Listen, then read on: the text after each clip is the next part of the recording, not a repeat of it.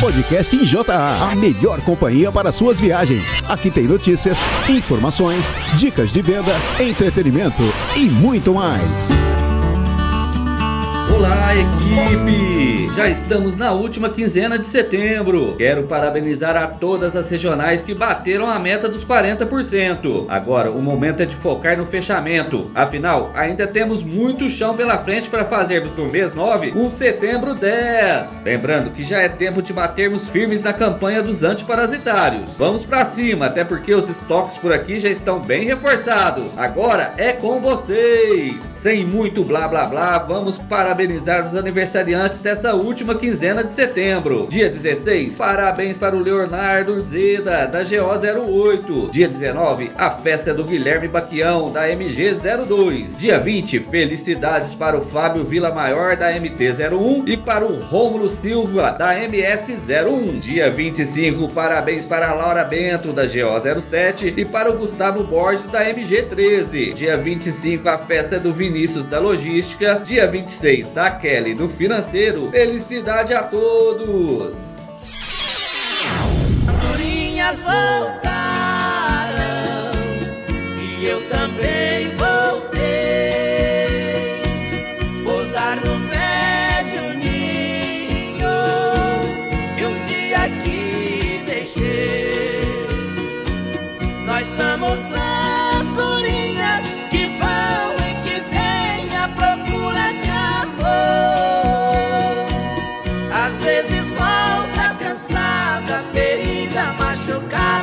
mas volta pra casa batendo suas asas com grande dor. Vamos conferir agora as principais notícias do agronegócio. Fique por dentro das notícias do campo.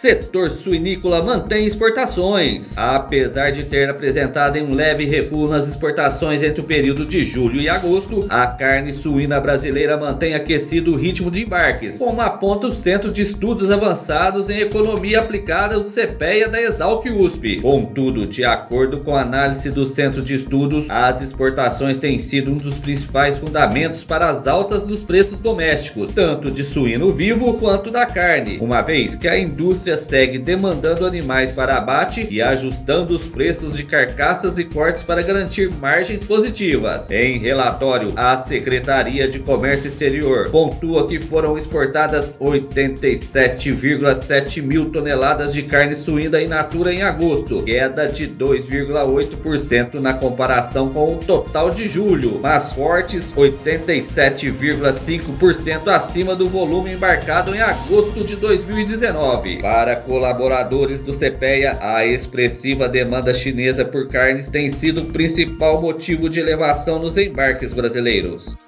Filipinas voltam a importar frango brasileiro. Após suspender os embarques de carne de frango brasileira em 14 de agosto, as Filipinas voltam atrás e retiram embargo. De acordo com a agência Bloomberg, a medida veio ocorrer na tarde do feriado de 7 de setembro, após o governo brasileiro comprovar que a cadeia produtiva segue adotando medidas de prevenção contra o novo coronavírus. Com o atual cenário, o país asiático passará a exigir que as embalagens de proteína tenham selos que garantam que o produto foi manuseado em fábricas que seguem estritas medidas sanitárias e de higiene. As cargas que não cumprirem o requisito serão confiscadas. Vale ressaltar que o Brasil é responsável por 20% das importações anuais de frango das Filipinas. O mineiro e o italiano viviam as barras dos tribunais, numa demanda de terra que não deixava os dois em paz. Só em pensar na derrota, o pobre caboclo não dormia mais. O italiano roncava, nem que eu gaste alguns capitais. Quero ver este mineiro voltar de a pé pra Minas Gerais. Hoje no quadro Saiba Mais sobre, falaremos sobre o Hidralac, o nosso repositor energético e hidroeletrolítico para bezerro. Saiba mais sobre. Com o argumento certo, você vende mais. Olá Eduardo, tudo bem? O que é o Hidralac? Olá César, olá equipe. É um prazer estar aqui mais uma vez no nosso podcast em JA e hoje falando sobre Hidralac. Né? O Hidralac é uma solução hidroeletrolítica concentrada que contém os principais eletrólitos e a glicose necessária para restabelecer a saúde do bezerro desidratado. Né? É, a gente sabe que existem diversas enfermidades né, que causam desidratação, com destaque as diarreias, né? Uh, vale lembrar que Hidralac também tem a concentração de eletrólitos compatível com que a literatura científica né, determina para um repositor ideal. Então, uh, a gente tem um autor que é um dos das maiores referências, né? É, num assunto que é o Kigley e ele tem um artigo que ele fala justamente isso, qual que é a concentração ideal e o Hidralac ele está bem compatível ali, inclusive com a maioria dos eletrólitos superior à concentração ideal que esse autor preconiza, né? Então realmente é um produto aí muito bom e muito eficaz, né? muito adequado aí para utilização nessas situações de desidratação. Como identificar o animal desidratado? Ô César, muito boa essa pergunta. Uh, é muito importante que a gente saiba, né, nós aí, uh, veterinários, promotores uh, comerciais, representantes comerciais, que a gente saiba identificar também o animal desidratado, inclusive, né, principalmente, que a gente saiba pelo menos orientar né, o produtor, o retireiro, o funcionário da fazenda sobre essa desidratação. Então, antes da gente falar como identificar, vamos falar aqui que é desidratação. Né? Desidratação nada mais é que um quadro frequente, né, muito frequente em animais jovens, caracterizado né, pela deficiência de de líquidos em decorrência de dois fatores, né? Primeiro, baixa ingestão né, de, de líquidos e também em relação à perda né, pelas fezes sendo muito importante o tratamento aí, né, a rapidez no tratamento. É muito comum em doenças infecciosas, né, que causam febre e consequentemente queda na ingestão de líquidos febre, pessoal, ela causa inapetência. O animal para de, de ingerir tanto alimento, tanto, tanto sólidos quanto os líquidos, né? Então, temos que ficar atento em relação a isso. Por quê? Porque muita gente pensa que apenas a diarreia causa desidratação. Na verdade, não. A diarreia é sim né, a principal síndrome aí, principal a enfermidade causadora da diarreia, mas, por exemplo, em bezerros, a tristeza parasitária, a pneumonia também pode causar desidratação, devido a, principalmente essa essa questão da inapetência. O animal está ingerindo menos líquidos. Então, em decorrência nessa perda de líquidos, a gente tem um desequilíbrio hidroeletrolítico no organismo, ocasionado, ocasionando aí a acidose metabólica. Essa acidose metabólica é uma situação grave, né? E ela acontece quando o pH sanguíneo fica mais ácido do que o normal né, devido à perda de alguns eletrólitos aí. Então, isso seria, vamos falar assim, uma, um resumo aí da desidratação. Como que a gente vai identificar isso? Na verdade, pessoal, uma desidratação leve é, de 5 a 6%, a gente não consegue ver sinais clínicos aparentes, né? Então, ela é meio sintomática, né? É meio que uma desidratação subclínica. A partir de 6 a 8%, a gente já tem uma desidratação considerável, né? No qual a gente vai perceber que o animal fica com os olhos fundos, há uma perda de, de elasticidade da pele, né? Ah, que é aquela, aquele turgor cutâneo, né? Que você puxa a pele do animal, demora um pouco mais para ela voltar. Ah, as mucosas orais ficam secas, então já é uma desidratação considerável que a gente tem que entrar com, com o produto, né? Aí, depois desses 6 a 8%, né? A gente tem uma desidratação mais... Ah, grave, né? Que aí o animal já começa a ficar em decúbito. Ele fica geralmente em decúbito external, né?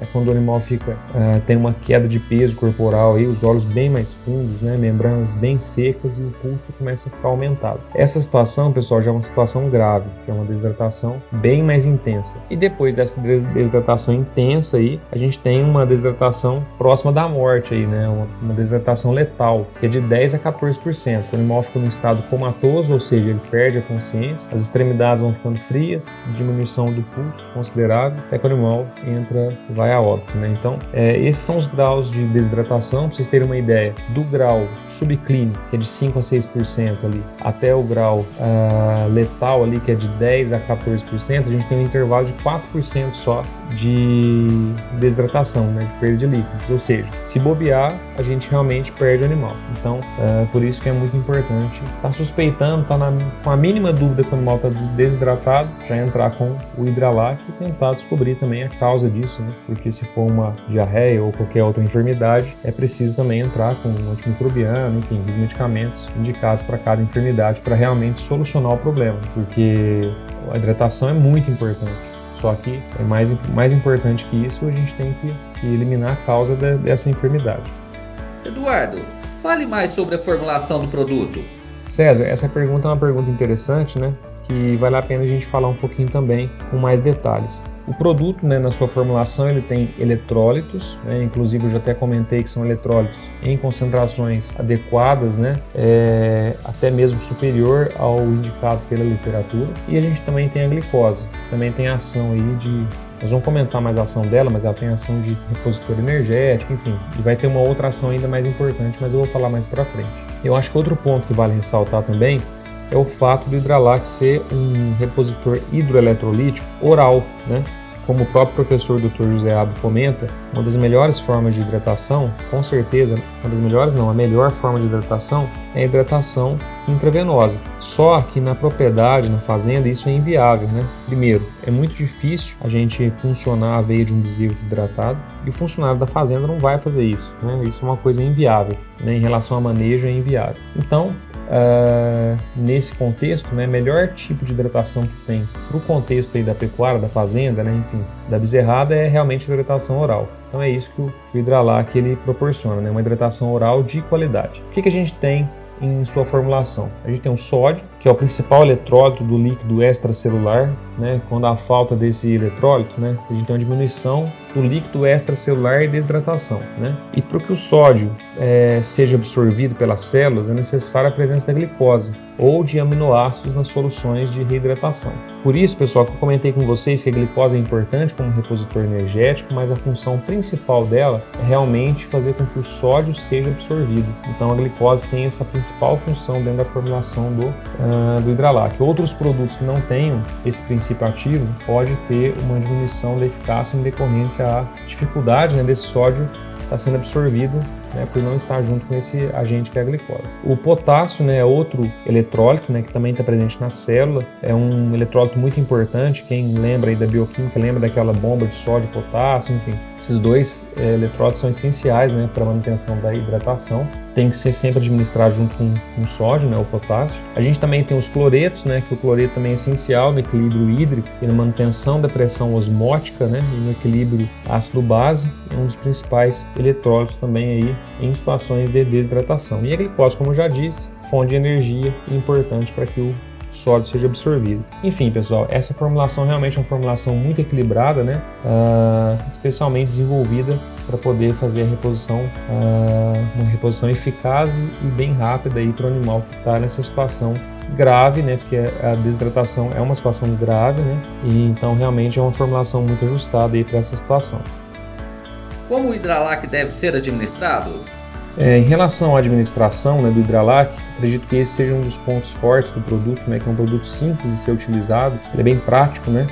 A utilização nada mais é do que colocar 2 né, litros de água, de leite ou de sucedâneo em recipiente né, e a gente diluir 50 ml do produto nesse, nesse líquido, né? Interessante ressaltar, pessoal, o seguinte, que não são todos os produtos que podem ser diluídos em leite. Produtos que têm agente alcalinizante, né, à base de bicarbonato de sódio, não podem ser diluídos em uh, leite porque há uma reação com o leite, né? Inclusive pode até piorar o caso de desidratação do animal, porque pode estimular ainda mais uh, o animal a, a, ter diarreia, né? Então, qual que é o agente alcalinizante, né, do hidralac? Eu nem comentei isso na parte da formulação, mas eu vou comentar agora. É o acetato de sódio. Pessoal, esse agente alcalinizante é um agente realmente muito bom, né? E que traz essa vantagem de poder ser diluído em leite. Uh, a presença de um agente alcalinizante, pessoal, é essencial para eficácia do produto, porque é o que vai controlar aquela acidose metabólica né, eh, causada pela desidratação. Então, esse é um ponto importante que deve ser ressaltado para alguns técnicos, alguns produtores mais estudados, né, veterinários. Então, vocês têm que estar com, esse, com isso na ponta da língua também. Fazendas mais técnicas, o pessoal pode perguntar: qual que é o agente alcalinizante? Tem agente alcalinizante no produto? E aí você vai conseguir até ver na, na, na embalagem do produto que está lá na composição o acetato de sódio. Beleza, então vamos voltar para o modo de uso do produto. Né? Então, nós vamos diluir né, esse Gralac 50 ml é, nesses 2 litros de leite, água sucedânea. Lembrando que o produto tem um copo dosador, né, que auxilia a gente verificar certinho essa quantidade de 50 ml. Depois você vai administrar o bezerro, né, todo o conteúdo, uh, duas vezes ao dia. Então você vai fazer esse, essa, essa, mistura, por exemplo, de manhã e refazer essa mistura uh, à tarde, por exemplo, né, com a cabeça erguida, né, de forma que chegue direto ao abomado do animal, não fique parando no rumo nem nada desse tipo, por causa da goteira esofágica, enfim, isso o pessoal geralmente já sabe, né. Nós vamos fazer isso até a gente perceber que o animal está fora, né, dessa situação de desidratação, sempre a critério do médico veterinário aí da fazenda, ok? Quais são os argumentos comerciais que podemos utilizar? Ô César, em relação aos argumentos, eu acho que muitos deles nós já até comentamos já durante a nossa fala aqui. É, mas, na minha opinião, seria o que? A, a, alta eficácia do produto, né, em decorrência a formulação muito bem ajustada, né, numa alta concentração de eletrólitos. Eu acho que um outro ponto muito importante que a gente tem que comentar é a facilidade de, de uso do produto, né? Então, um produto fácil de ser utilizado, fácil de ser diluído. É um produto que contém palatabilizante, ou seja, ele é um produto que o bezerro ingere com facilidade. Né? Não adianta nada a gente ter um produto muito bom, mas que o animal refuga depois em, em, em se alimentar com esse produto, né? ingerir esse produto. Então, é um produto que contém esse palatabilizante que já foi pensado uh, para facilitar a ingestão do animal e facilitar o manejo na fazenda. É um produto que o Hidralac ele realmente ele apresenta um custo-benefício excelente, né? Uh, um frasco de Hidralac rende 10 doses, então isso é um ponto, na minha opinião, aí, forte do produto, né? Nós temos um concorrente aí, mas ele, ele é em dose, são doses individuais, né?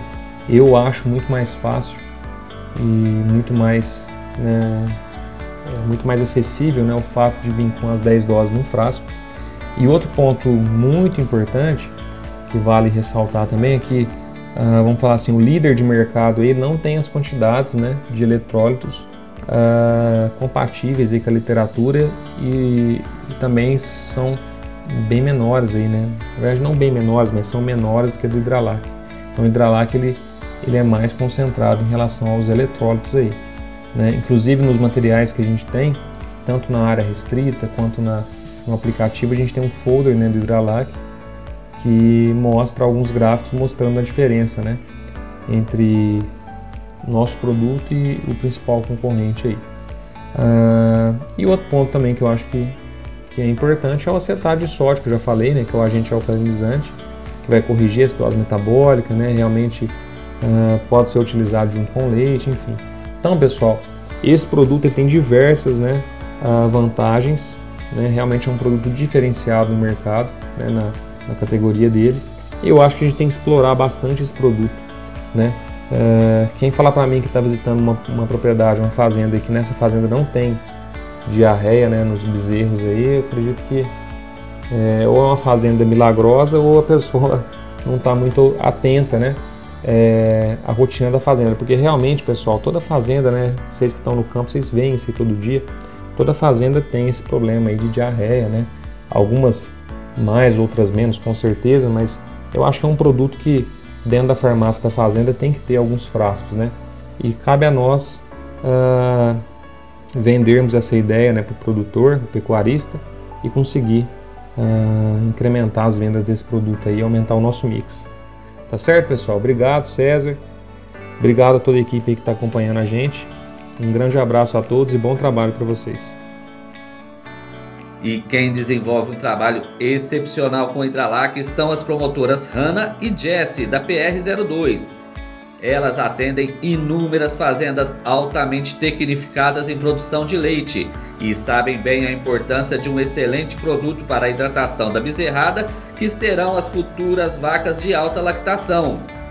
Conta pra gente, Hanna, Desde que lançamos o produto, como foi o trabalho de introdução do Hidralac aí no Paraná? Oi, Cezinha. Oi, pessoal, tudo bem? Primeiro, quero agradecer pelo convite de estar participando desse podcast, ainda mais para falar do Hidralac, que é um produto que eu adoro, acho que é o produto que eu mais gosto de trabalhar aqui na região.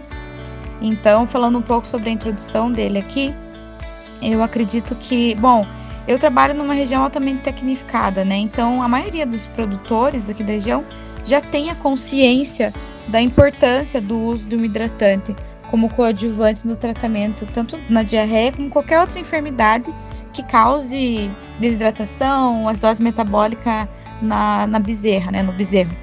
Então, o desafio maior aqui foi realmente, primeiro, é, mostrar para eles que o produto está dentro das especificações da literatura, né?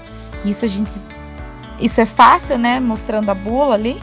É, segundo, a questão da palatabilidade. Então, não adianta um, um hidratante estar com os eletrólitos, glicose, ter o alcalinizante ali certinho nas especificações, mas não ser palatável. Eu acho que um dos principais é, principais características de um produto assim, ele deve ser muito palatável. E isso o Hidralac entrega com excelência. Então não tem que ter medo. Às vezes eu chegava na propriedade para re realmente demonstrar a palatabilidade. Eu já ia no bezerro e falava: "Vamos lá no bezerreiro, vamos fazer um teste". Esquentava uma água ali, deixava a água morna, colocava o Hidralac e oferecia para qualquer bezerrinha que tivesse, mesmo as que estavam em decúbito, é, elas mamavam com tinha uma aceitação muito boa. Então isso foi muito bom aqui para a introdução dele.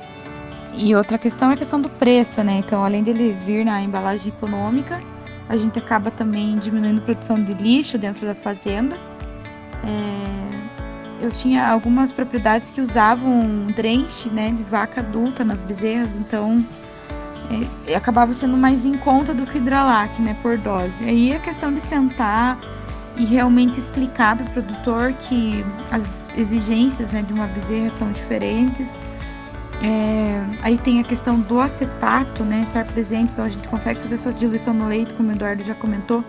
Não é o, o mais indicado, né, quando a gente tem uma bezerra com uma desidratação mais grave, o mais indicado é ser feito realmente diluído em água, porque você já está repondo o volume hídrico, né? Porém, uma propriedade que tem aí 150, 200, 250 bezerra dentro do bezerreiro e tá com uma, é, sei lá, 15, 20 bezerras em diarreia, 15, 20 bezerras recebendo hidralac, aí a gente sabe que fica difícil o manejo. Então a gente facilita para o produtor é, ele poder ser feito diluído em leite. E você vai estar tá dando é, repondo eletrólitos, vai estar tá corrigindo a acidose metabólica, né? Então, isso faz a diferença também. Mas, Cezinha, os exemplos que eu dei foram em propriedades que o produtor já utilizava algum tipo de repositor hidroeletrolítico, né?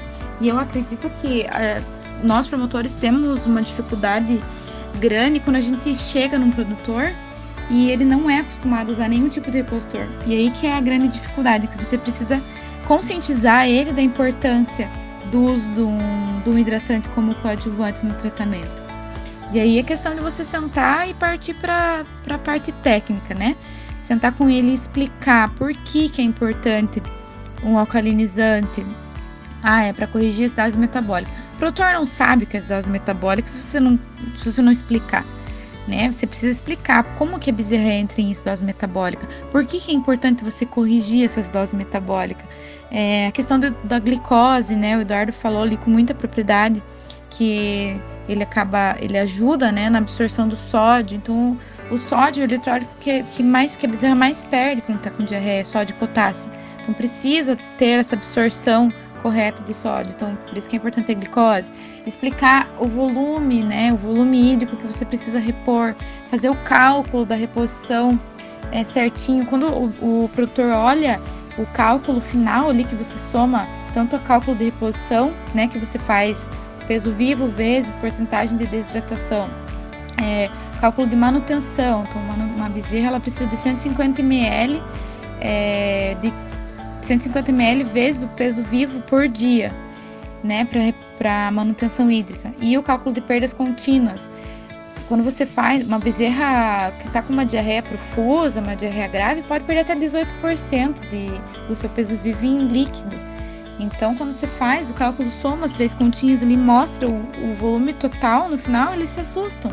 Aí eles vão querer entender mais o porquê da importância de você fazer um hidratante, né?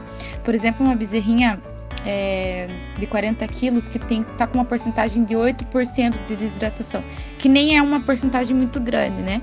8% ela vai começar a mostrar os sinais clínicos, ele vai começar com uma leve noftalmia, vai começar com uma apatia, que, igual o Eduardo comentou, 6% às vezes elas nem demonstram sinal clínico.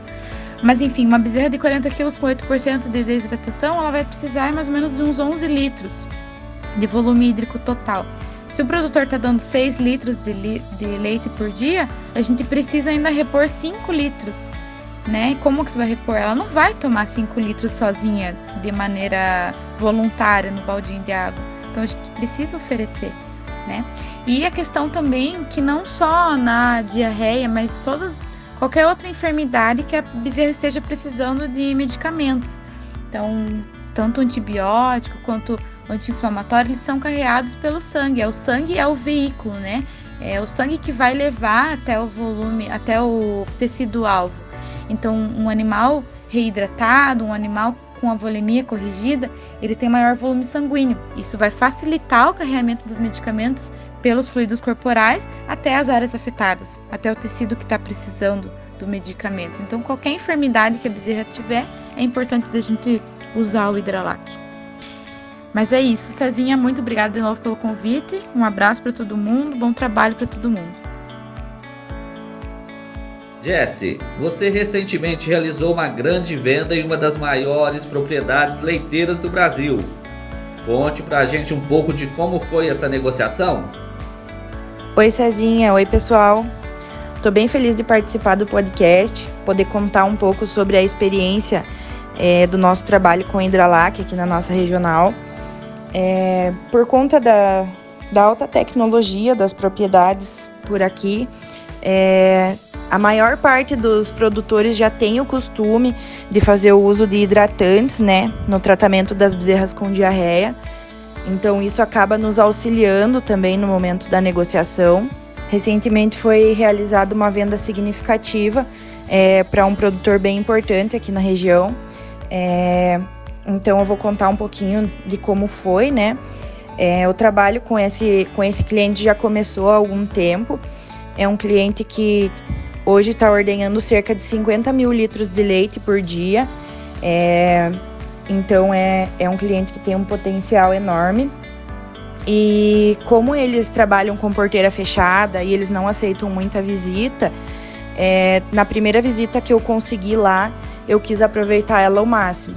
Então esse cliente ele já usava um hidratante concorrente e a gente conseguiu marcar uma visita lá na visita, eu conversei com o dono da propriedade, com o veterinário responsável e com o gerente da unidade. É, os animais desse cliente eles são divididos em duas, em duas fazendas diferentes. Em uma delas é a ordenha e em outra é só o bezerreiro, ficam só as bezerras. Então foi nessa propriedade que eu fui fazer a visita, né? E a gente conversou bastante, consegui explicar sobre o produto e e nessa conversa surgiu é, do funcionário que algumas bezerras estavam refugando o hidratante que eles já usavam. Esse hidratante eles já estavam usando por cerca de um ano, sem troca do produto, né? Então, quando surgiu isso, é, eu já falei para eles que a gente poderia fazer um teste, né, de palatabilidade do Hidralac. A gente já conseguiu é, amornar a água e a gente pegou é, principalmente os animais que estavam com uma desidratação mais severa, é, que estavam num estado mais grave. E todos os animais beberam o Hidralac, então isso foi assim, com certeza foi um, um ponto muito importante. Claro que o preço do Hidralac ele é bem atrativo em relação aos outros, principalmente aqui na nossa região, os concorrentes têm um valor mais alto, mas acredito que a palatabilidade dele é não só nesse cliente como em outros é um ponto bem importante. Os animais que estavam refugando o concorrente beberam Hidralac muito bem. Eu acredito que isso foi assim decisivo para que esse cliente decidisse fazer a compra. Então, nesse primeiro momento, ele fez uma compra de uma quantidade menor e usou o produto e desde então a gente só escutou elogios do uso do produto, tanto dele quanto dos funcionários. Isso já abriu portas para visita e para conversas com os funcionários e sempre eles foram elogiando o uso do produto. É, com essa oportunidade, eu decidi montar uma proposta para esse cliente, para que ele fechasse um pacote maior é, de Hidralac, né? Como eles têm um uso contínuo. Então, em conversa lá com o um funcionário, a gente viu que eles têm cerca de 8 a 10% de animais em aleitamento sendo tratados para diarreia. Então, isso dá uma média de 25 animais tratados por dia. E foi aí que eu montei para eles a proposta é, de compra para quatro meses é, de 6 mil doses de Hidralac. Então, essa, essa proposta foi bem atrativa e, e para eles foi viável. Então, a gente fez o fechamento da venda de 600 frascos de Hidralac, né? Aí para essa propriedade. E assim, não só pelo fato de vender para ele, mas assim, a gente tem todo um atendimento na propriedade, a gente fez treinamento de funcionários e assim, uma venda nesse, nesse porte, é, pelo menos nos garante quatro meses de blindagem, né, desse cliente.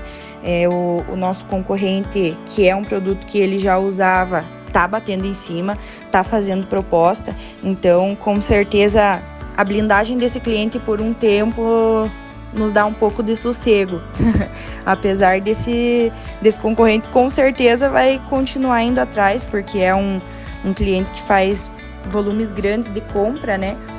Mas foi uma negociação bem legal. É, a gente consegue fazer um trabalho legal lá, a gente está conseguindo desenvolver outros produtos também. Já está iniciando o uso do catofós nessas bezerras. Então, espero que, que essa parceria só cresça. E é muito, muito legal trabalhar com esse produto. Com certeza ele nos dá, nos dá um, um bom retorno, não só não vamos falar financeiro, mas é um produto que dá um, um bom retorno em relação de parceria com os clientes, porque realmente o resultado é, é fantástico. Obrigado, Hanna. Obrigado, Jesse. E já que o assunto está muito focado em bezerros, no Porteira Adentro de hoje, nossa equipe conheceu o Toca, um projeto muito interessante de criação de bezerras leiteiras criado e desenvolvido pelo médico veterinário Rodrigo Malzoni. Ouça e confira!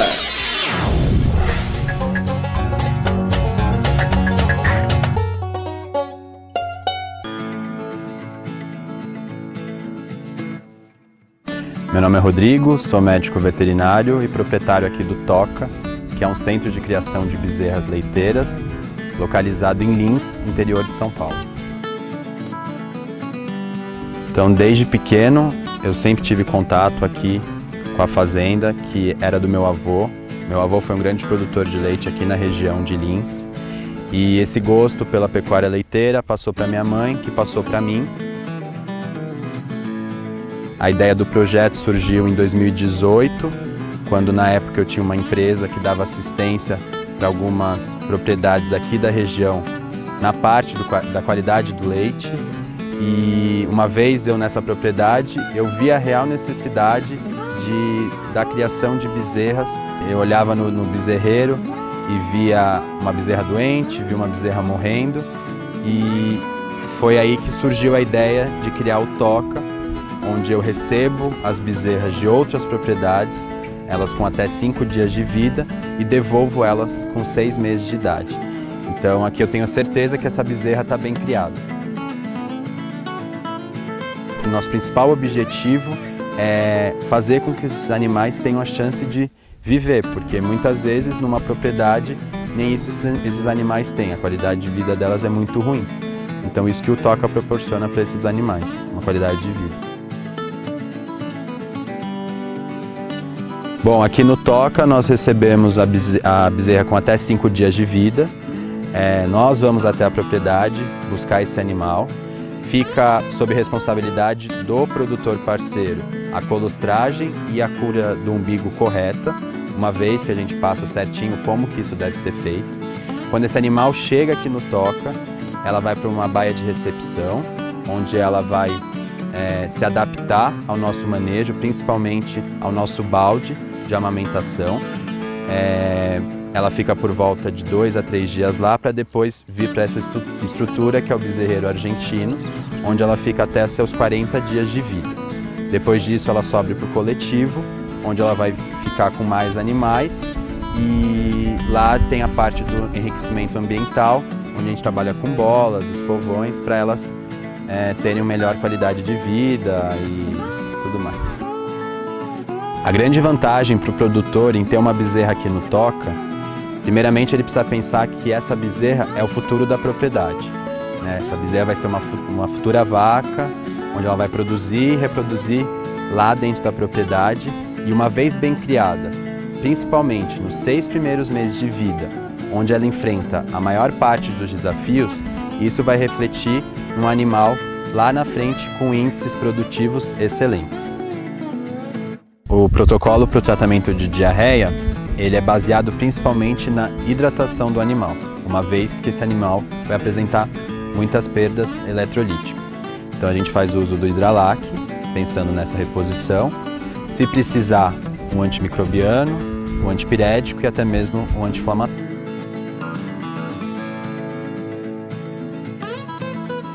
Além do hidralac, nós utilizamos aqui no Toca o catofós, principalmente nos momentos de estresse que esse animal passa aqui dentro, porque o catofós tem a função de diminuir a concentração de cortisol no sangue desse animal. Então, nós utilizamos no momento da chegada desse animal, na transição do bezerreiro argentino para o bezerreiro coletivo, no momento do desmame e na fase de retorno à propriedade. A parceria com a JA, ela acontece desde o início do projeto, primeiramente com a utilização do Hidralac, e depois de visitas técnicas nós vimos a importância de introduzir no nosso protocolo o catofós.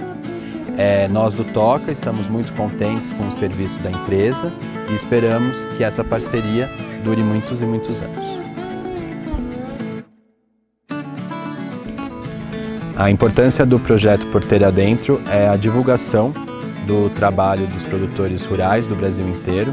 No nosso caso aqui do Toca, é enaltecer a importância da criação de bezerras.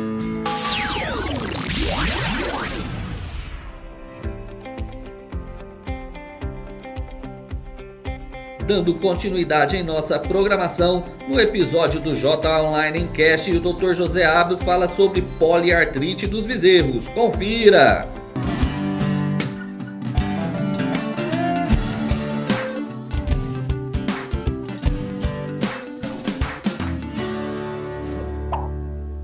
Doutor José Abdo, o que é poliartrite dos bezerros? Como o nome diz, poliartrite é uma inflamação das articulações do bezerro. Por que ela acontece? Ela acontece porque normalmente após um problema de uma onfalite. O bezerro quando nasce, a única ferida aberta que ele tem é o umbigo.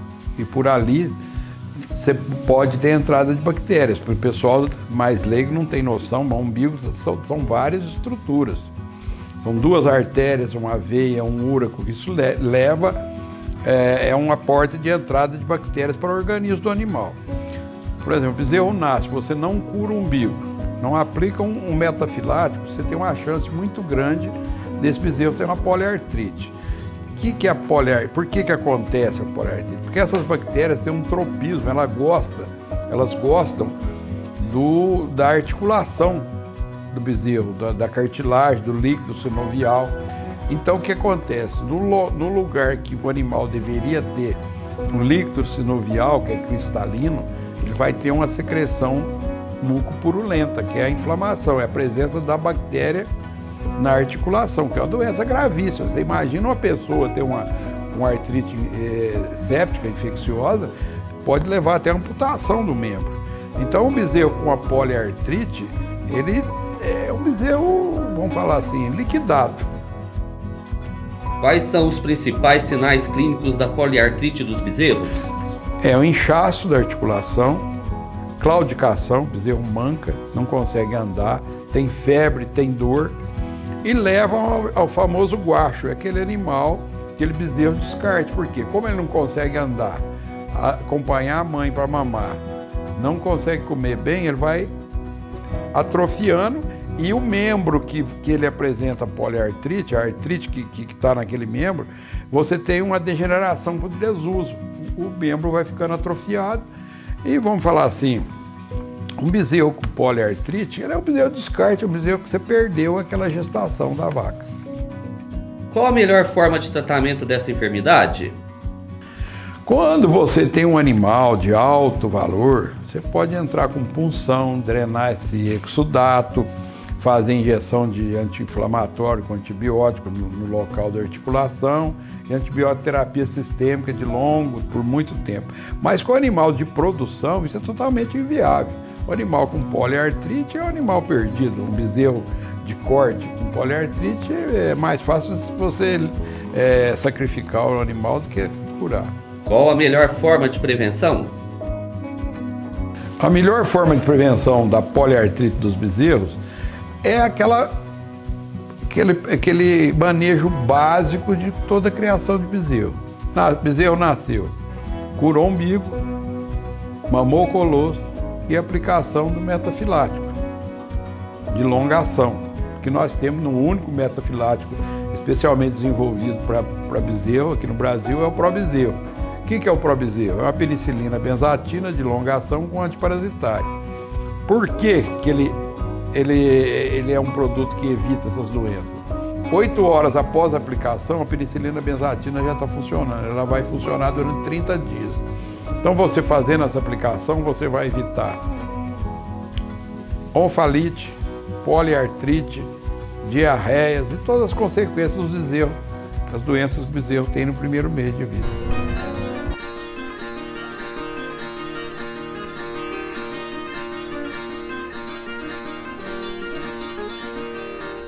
Olá, Luiz Paulo. Tem piada boa pra gente? Solta a vinheta. Rir faz bem. Nem só de venda vive o homem.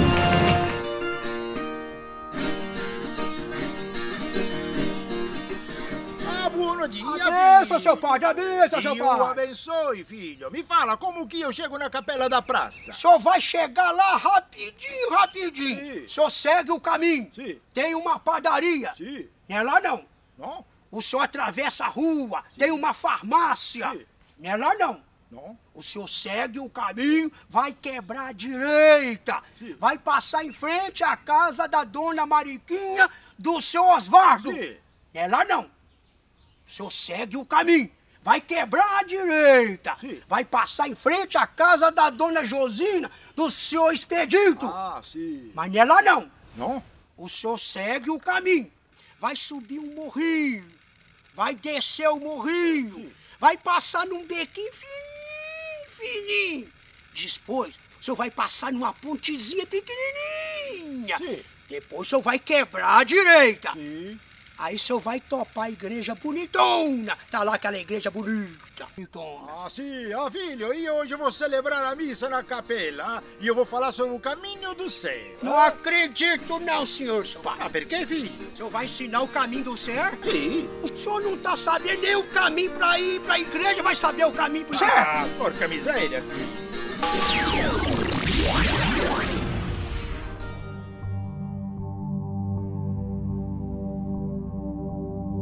O audiobook de hoje apresenta uma obra que vai te ajudar a se tornar o mais esperto em qualquer ambiente onde haja negociações.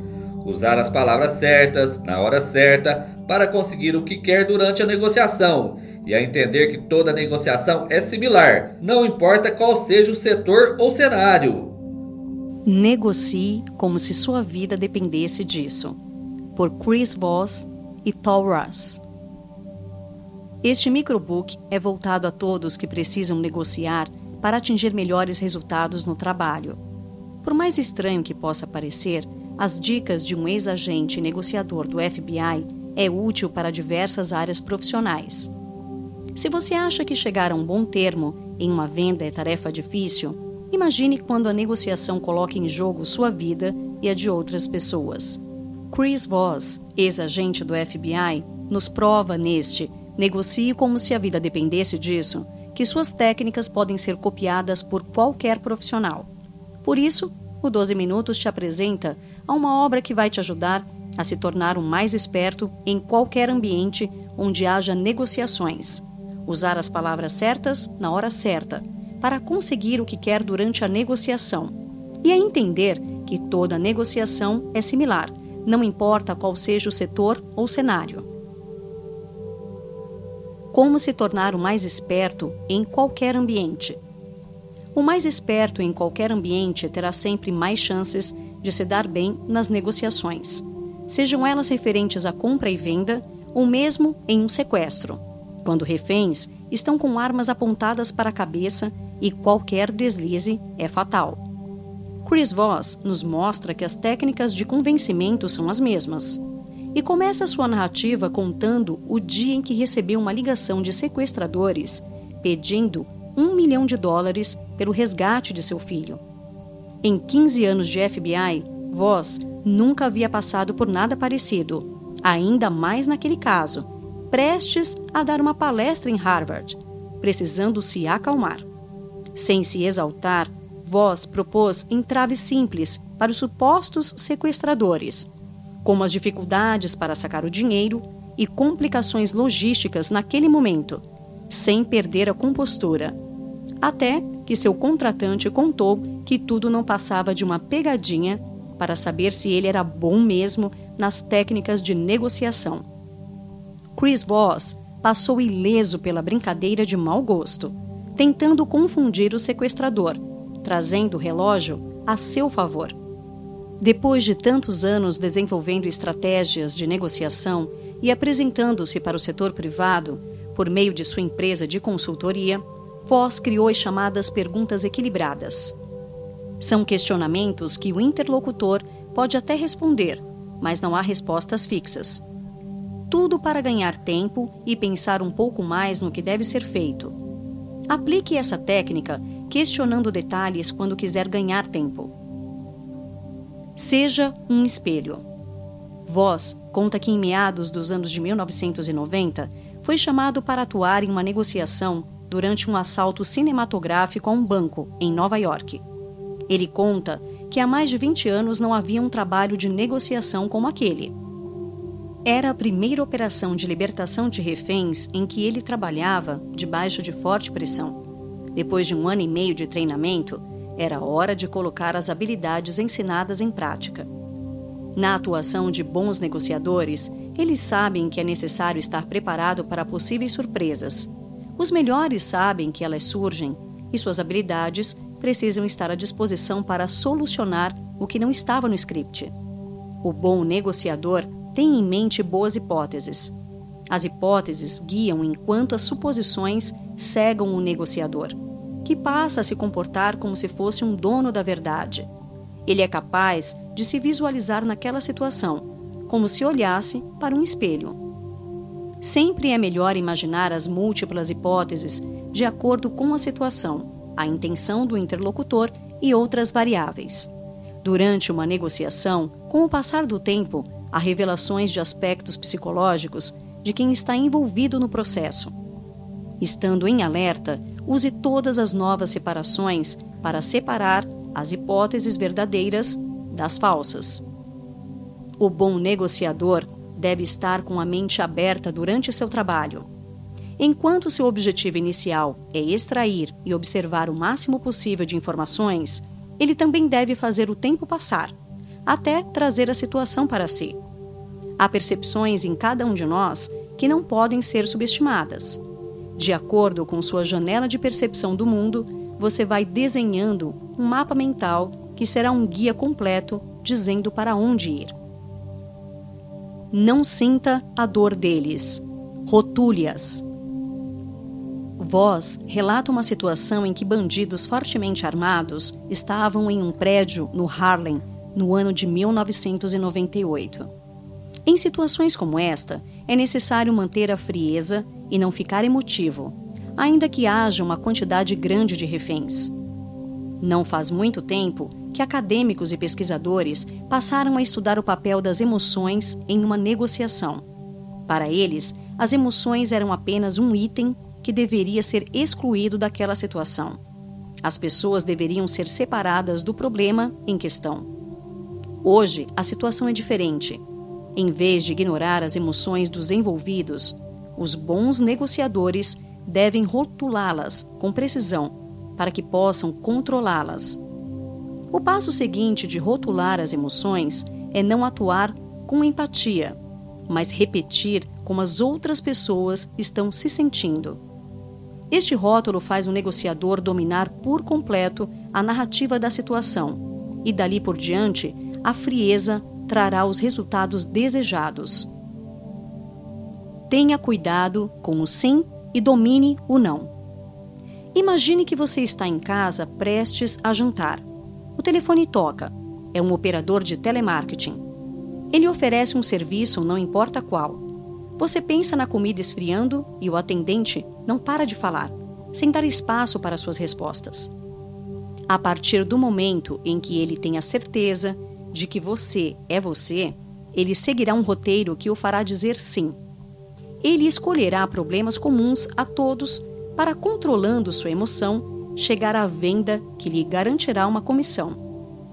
E você deve ter muito cuidado com o sim as negativas com voz suave impedem que os pedidos do interlocutor sejam atendidos sem a devida negociação, em que você vai esticar a corda até chegar ao que for mais vantajoso.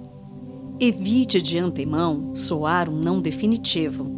Rodeie, floreie e vá jogando situações para que a outra parte da negociação pense como as questões logísticas dadas pelo autor na pegadinha que tentaram lhe aplicar em Harvard. Crie uma epifania sutil. Para avançar em uma negociação, você deve criar uma epifania sutil, que fortalecerá a crença ilusória de que o interlocutor está no comando da situação. O FBI trabalha com uma cartilha de negociação muito poderosa, na qual há inúmeras situações de crise para obter sucesso. Em seu modelo de atuação, há cinco estágios: escuta ativa, empatia, entendimento, influência e mudança comportamental. Cada um desses passos leva os negociadores de escutar as reivindicações do interlocutor até influenciar seu comportamento, chegando a um senso comum que não será o exigido. Este modelo tem origem no trabalho do psicólogo americano Carl Rogers. De acordo com seus estudos, a mudança de comportamento só ocorre quando, em uma sessão de terapia, o terapeuta sabe como é seu paciente. A abordagem intitulada Consideração Positiva Incondicional também se aplica às negociações. Ainda de acordo com Rogers, boa parte das pessoas pensa que amor, admiração e aprovação dependem de dizer e fazer as coisas que as pessoas consideram corretas, começando por nossos pais, nos primeiros anos de vida. É daí que vem a crença de que o respeito positivo que temos é condicional, de acordo com uma série de comportamentos tidos como ideais neste ou naquele ambiente. Para chegar ao êxito, o bom negociador precisa levar os envolvidos e mudar conquistando confiança e conexão aos poucos a consideração positiva incondicional se impõe, e então o negociador começa a influenciá-lo, num movimento que podemos intitular de uma epifania sutil. E se os envolvidos na negociação passam a confiar em você, o caminho para o sucesso está ainda mais perto. Incline a realidade deles.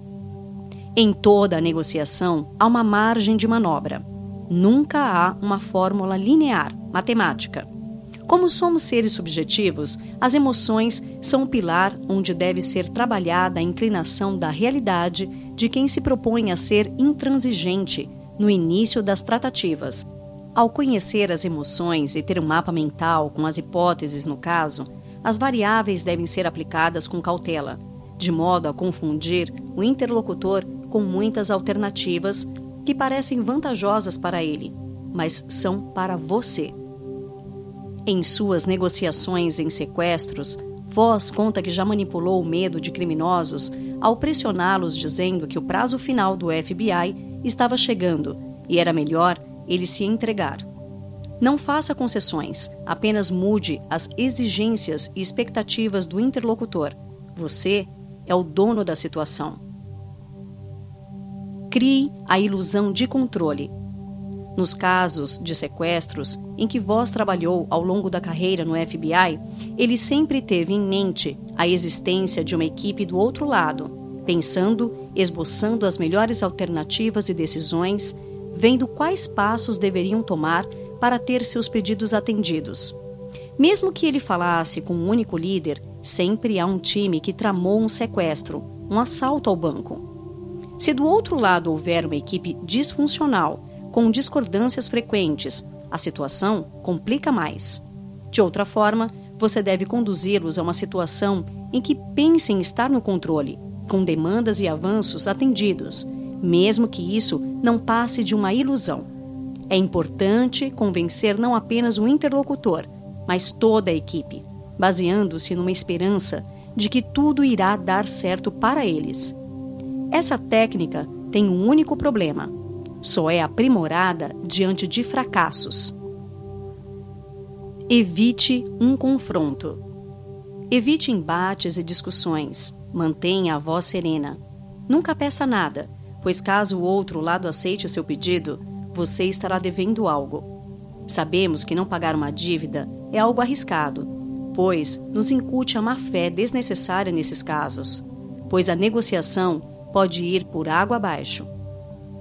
Garanta a execução. O bom negociador não é responsável apenas por chegar a um acordo entre as partes. Ele precisa chegar a um acordo que seja possível de ser implementado e deve assegurar que ele seja cumprido.